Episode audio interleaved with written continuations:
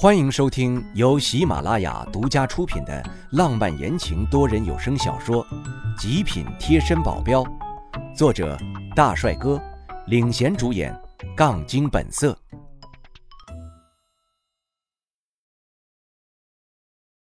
第一百二十三章：落后小村庄。周围一片安静，没有人敢出声，只有时不时别人传来的抽泣的声音。那个男的咧起嘴角，很满意现在的状况，时不时的把手上的打火机往上抛，再接住，再抛，再接住。哈哈哈！我可是在为你们好啊！你们难道觉得在这个世界上生活的很快乐吗？你们不觉得痛苦吗？总有人想欺负你们，就算你们变得有钱有权了，也会有人想踩在你们头上。这样的生活有意思吗？来吧，跟我一起去天堂吧，我让你们觉得快乐。没有人回答他，他笑得更欢了。是不是都同意我说的话呢？走吧，我们现在就去天堂。我脸色一变，这样下去，他真可能要引爆炸弹了。来不及多想，我整个人扑上去，在扑上去的时候，还顺便把体内的气体引了出来，分成几份，在我的周围旋转。有一点我想错了，我在引气出体的时候，气可以引起周围空气的流动，空气一动，它打火机上的火没有灭掉的趋势，反而燃得更旺了。我哪里还敢用气呀？把气赶紧的收回。只能硬碰硬了，而他现在已经知道我行动了，他后退了好几步，瞪着眼睛看着我。你想干嘛？总不能直白的跟他说我想要制服他，把他的炸药给取下来吧？我就没有说话了，愣在原地跟他僵持了一小会儿。他哈哈大笑，是不是想把我的炸药给取下来呀？哈哈哈！我告诉你，没机会了，没机会了。哈哈哈！哈现在我们就一起上天堂吧。他把打火机放在引线上，很顺利的就点燃了。我脑子刹那间就变得空白，只出现了两个字：完了。现在就算是把炸药取下来也没有办法了。看着引线烧的速度，不出十秒钟，这个炸弹就会爆炸，飞机上的人都得死。爆炸的威力我可是知道的，上次经过爆炸。而且我还不是在最中间，都毁容了半张脸，在床上昏迷了大半个月。飞机上的人全都是无辜的，就算我想救，现在也是有心无力呀。但是能救一个是一个吧。我从那男人手上抱过来那个女孩，把气引到右手，猛地朝着飞机的窗户打去。这不是一般的硬，打得我有点生痛，但已经管不了这么多了。一拳下去，玻璃仅仅出现了裂痕。我继续打，终于开了个口子。我紧紧地抱着那个女孩，从口子钻出，跳下去。这样的做法十分危险，一不小心就可能会丧命。但总比在这爆炸声中丧生的好。可不觉得我现在在这爆炸中还能这么好命地活下来？下面就是一片大海。我用气紧紧地包裹着我和女孩的身体，还好她比较小，也就三四岁的样子，能完全地被我抱在怀里。我用身体给她挡住了迎面吹来的风，刮得我的脸生疼。就算我用气包裹着，也免不了这种刺痛感。下落的时候，听见头顶“砰”的一声巨响，我看到天空上炸开了一朵烈焰雄花，不禁心中感到一股悲凉。里面的人只怕是一个都不能幸免吧？就连我怀中女孩的妈妈，估计现在也是一抹尘埃了。这女孩如果能好命的活下来，我一定要好好的抚养她。我们在急速的下落。脑子里完全不能思考，之后一切只能听天由命了。我的意识也在慢慢的消散，手中下意识的抱紧了怀中的女孩。不知道下落了多久，终于落到了海里。我并没有感觉到我落到了是水中，反而有一种我落到了水泥地上的感觉。就那么一瞬间，我彻底失去意识了。又不知过了多久，我睁开沉重的眼皮，呆呆着看着房顶好久。这，这是哪儿啊？我张嘴，发现发出的声音竟然十分的沙哑，紧紧皱起眉头。为什么自己什么都想不起来了？我是谁啊？我怎么会躺在这儿？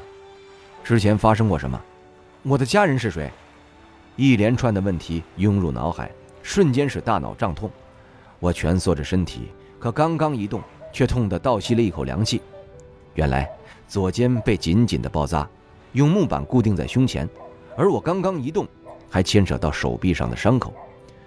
我到底是怎么了？这伤是怎么受的？无奈的闭上眼睛，此时脑中一片空白，却又一团混乱。皱紧眉心，睁开双目，眼神迷茫地打量着房屋。屋子里简单到只有一张床、一个木柜、一个饭桌，再就是墙上挂着两只斗笠，还有从窗户可以看到院子里晾着几件刚刚洗过的背心。忍住手臂疼痛，直起身子准备下床，再次疼得咧嘴。原来背上也受了重伤，被包扎得严严实实，刚才一动也扯动了还没有愈合的伤口。可是此时实在太急需一个答案了，需要知道自己这是怎么了，而这又是哪里？我知道这里绝对不是我的家，因为这里给我的感觉十分陌生，非常陌生。这种感觉非常奇妙，我非常敏感的知道这是一个陌生的地方。直起身形，移动双腿，虽然全身无一处不疼，却咬紧牙关，坚持的下床一探究竟。可双脚着地，发现地上有一双脏兮兮的拖鞋，无奈穿上拖鞋，一瘸一拐的向外走去。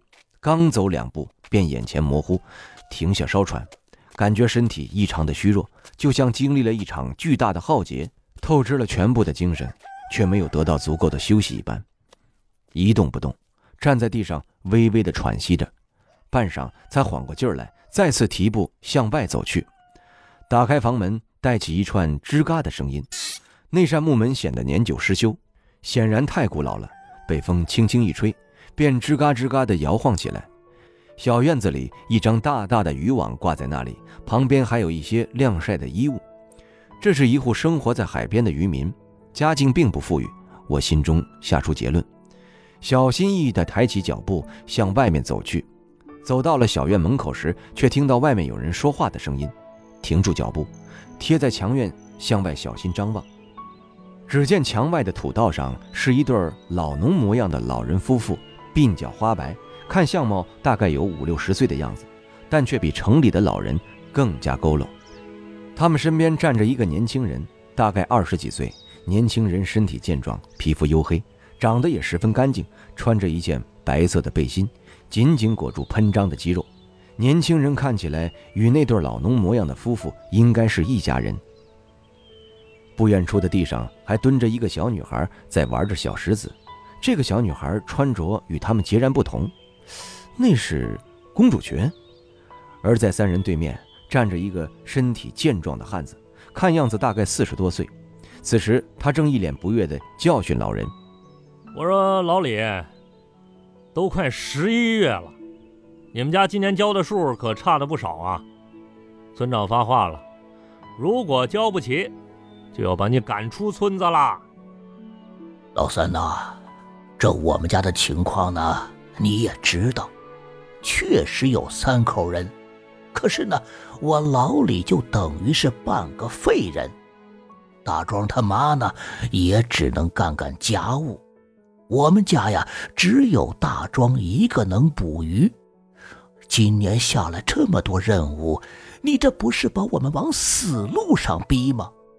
要真是那样啊，我老李就不活了，省得给我儿子添乱。鬓角花白的老人最后拿着烟袋锅大力朝一旁的儿子指了两下，话是说给对面那个四十多岁大汉听的。妇人在一旁默默不语，一副可怜的模样。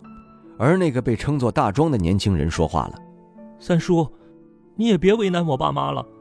我今年抓紧捕鱼，再使使劲儿。这只鸡先欠着您的，等我以后用鱼给您补上。那个被称作三叔的大汉看了看大庄，打了个牙花，最终点头说：“那行，反正话我是说到了，剩下的就看你们自己了。”说完点头，转身离开。爸，我们回去。大庄推了推依然气愤的老人，开口说道：“哎呀，这个壮老啊，就知道给村长当狗，欺负我们老实人的能耐。我问隔壁老孙家呀，他们家今年给的任务比我们少上一半啊！老人倔强的抽了口烟，迈着倔强的小步子朝我方向走来。咦，你醒了？声音带着明显的惊讶。我尴尬的笑了笑，呵呵，我刚睡醒。大庄，去把鸡杀了，我给煲个汤补补。妇人转头对儿子说，然后又看了看我的脸色，叹道：“瞧这孩子脸上都没有血色了，快进屋休息，别在外边站着。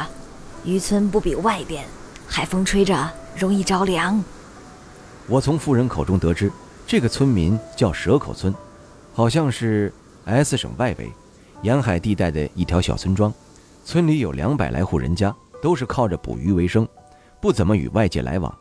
地处十分偏僻，想要到最近的镇子上，也要翻山越岭，十分不易。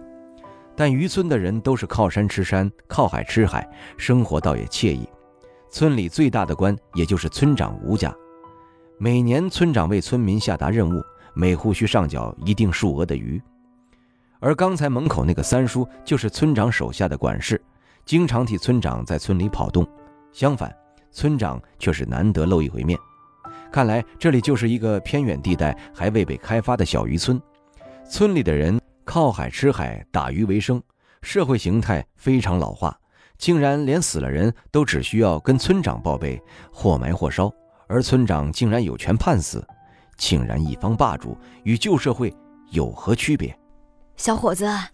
是大庄把你和小云从海里捞上来的，当时哎，你浑身是血，吓人的很。倒是小云没受伤，睡了一天就好了。是不是遇难了？王妈端着一碗热乎乎的鸡汤走进屋里，开口问道：“妇人姓王，夫家姓李，儿子叫做李大庄。我称他王妈，称老者为李叔。小云是谁？”我皱着眉头问，直觉告诉我，小云就是我最开始看到那个穿着公主裙的小女孩。你不知道，小云就是你怀里的那个小女孩啊。那，就是外面那个。他伸手指了指窗户外面的女孩，跟我一起的女孩，我一点印象都没有啊。听众朋友，本集已播讲完毕，感谢您的收听。